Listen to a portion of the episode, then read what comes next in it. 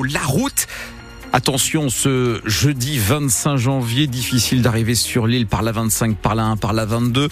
Trafic très chargé et accident signalé sur l'autoroute A25 à hauteur d'Anglo dans le sens Dunkerque vers l'île.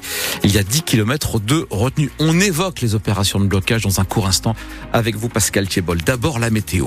Des températures un peu plus fraîches que ces derniers jours, pas plus de 4 à 8 degrés ce matin, 4 degrés dans la métropole lilloise, 8 degrés sur le Dunkerquois, ces températures qui monteront jusqu'à 11 à 13 degrés avec un ciel bien plombé et encore de la pluie. Mais d'abord Pascal, les sinistrés des inondations ne sont pas oubliés.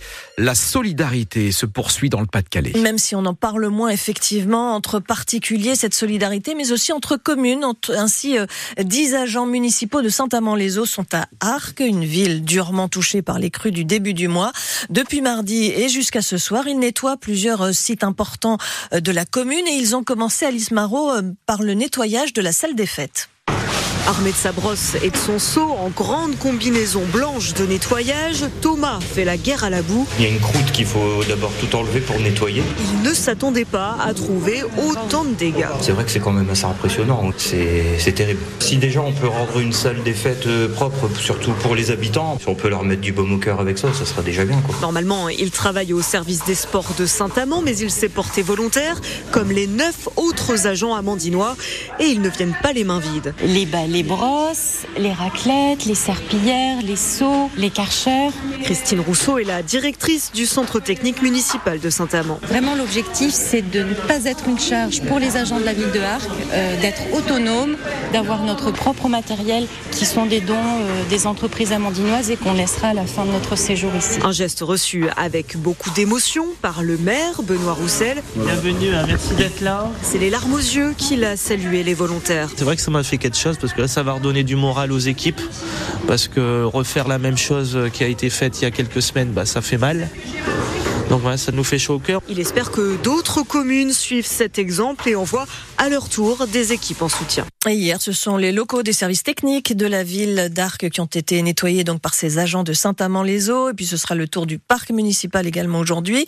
La ville de Saint-Amand qui a aussi envoyé deux congélateurs, deux frigos pour les restos du cœur, ainsi que 17 000 bouteilles d'eau minérale qui seront partagées avec la commune de Blandec. 7h33 sur France Bleu Nord. Et donc, blocage et manifestations qui se poursuivent aujourd'hui. Les agriculteurs, Pascal, maintiennent la pression sur le gouvernement. Oui, on y revient dans un instant, mais d'abord donc ces points chauds sur les routes du Nord et du Pas-de-Calais, dans le Valenciennois, euh, l'A2 qui reste fermée dans les deux sens entre l'échangeur de la 23 jusqu'à la sortie Onin.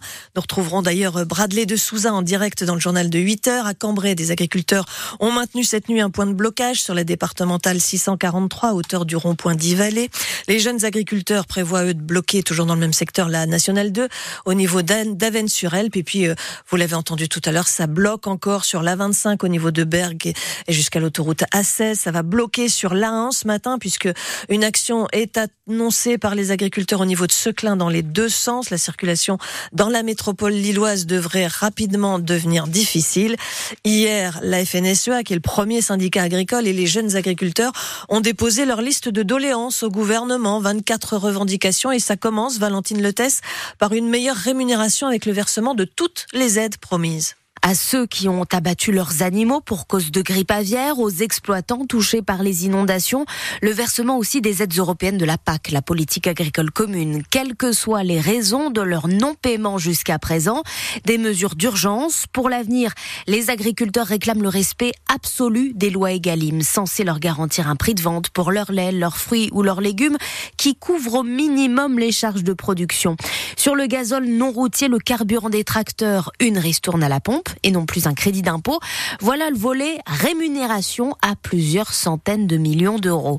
Sur les questions d'environnement, un pas est franchi puisque la FNSEA veut la suppression de normes existantes comme l'encadrement des prélèvements d'eau en cas de sécheresse, la fin des zones de distance de sécurité en cas de pulvérisation de pesticides près des maisons et celle du plan gouvernemental censé réduire leur utilisation par deux d'ici 2030. Et nous reviendrons sur le sujet dans 10 minutes avec notre invité Karima La députée européenne Les Écologistes, originaire de Roubaix. Pour elle, la FNSEA est responsable de la situation actuelle.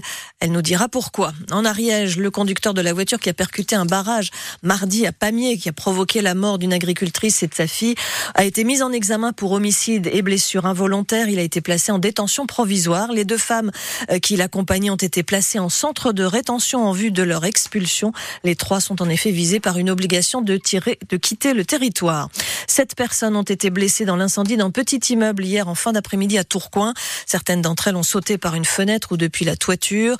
Un des locataires du bâtiment affirme que la moto qu'il avait garée dans le hall était en feu et que les flammes se sont ensuite propagées. L'enquête devra le confirmer. 7h35 sur France Bleu Nord, il n'y a plus que deux clubs nordistes en lice en Coupe de France. De football, seul le LOSC et Valenciennes joueront les huitièmes de finale. Hier soir, Fini Aulnois a été éliminé de la compétition sur un terrain abîmé par les intempéries. L'entente Fény s'est inclinée face à Montpellier 4 à 0. Les basketteuses de Villeneuve d'Ascq maintiennent le suspense jusqu'au bout. Elles joueront leur qualification pour les quarts de finale de l'Euroleague mardi contre les Polonaises de Polkowice à l'occasion du dernier match de la phase de groupe. Elles ont raté le coche hier. Le SBVA a été battu par Basketland 80-71. En Coupe d'Europe FIBA, les joueurs de Gravelines ont perdu aussi leur duel euh, face aux Turcs de Manissa 80-73. Il leur reste deux matchs pour se qualifier pour les quarts de finale. Et puis au championnat d'Europe de handball, la France a terminé le tour principal sur une victoire contre la Hongrie 35-32. Demain, les Bleus affronteront la Suède en demi-finale. La Suède qui est tenante du titre.